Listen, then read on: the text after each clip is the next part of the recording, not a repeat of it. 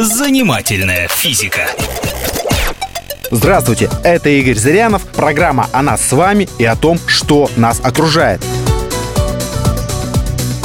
Как надо прыгать из движущегося вагона? По направлению движения или против? Задав кому-нибудь такой вопрос, вы наверняка получите ответ. Конечно, вперед, по направлению движения, согласно законам физики.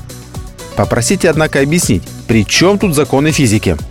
Собеседник начнет доказывать свою правоту, и если его не перебивать, он сам остановится в недоумении.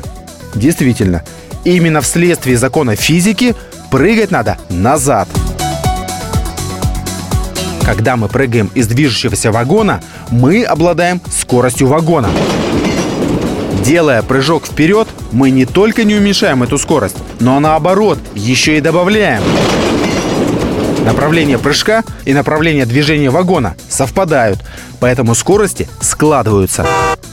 Отсюда следует, что прыгать надо назад, ведь тогда скорости будут вычитаться.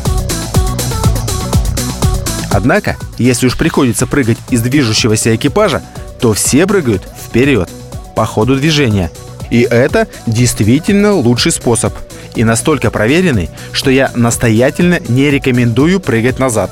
Почему? Дело не в неверности объяснения, а в его недоговоренности.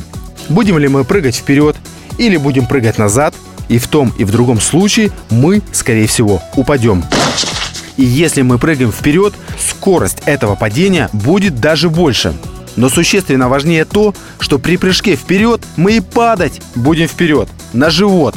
При прыжке же назад падать мы будем на спину. И в этом случае риск получить травму гораздо больше. Понятно, что для неживых предметов работают обычные законы физики. Бутылка, брошенная из вагона вперед, скорее разобьется, нежели бутылка, брошенная назад. Поэтому, если вам придется по каким-либо причинам прыгать с вещами из вагона, вещи следует кидать назад, самим же прыгать вперед. Занимательная физика.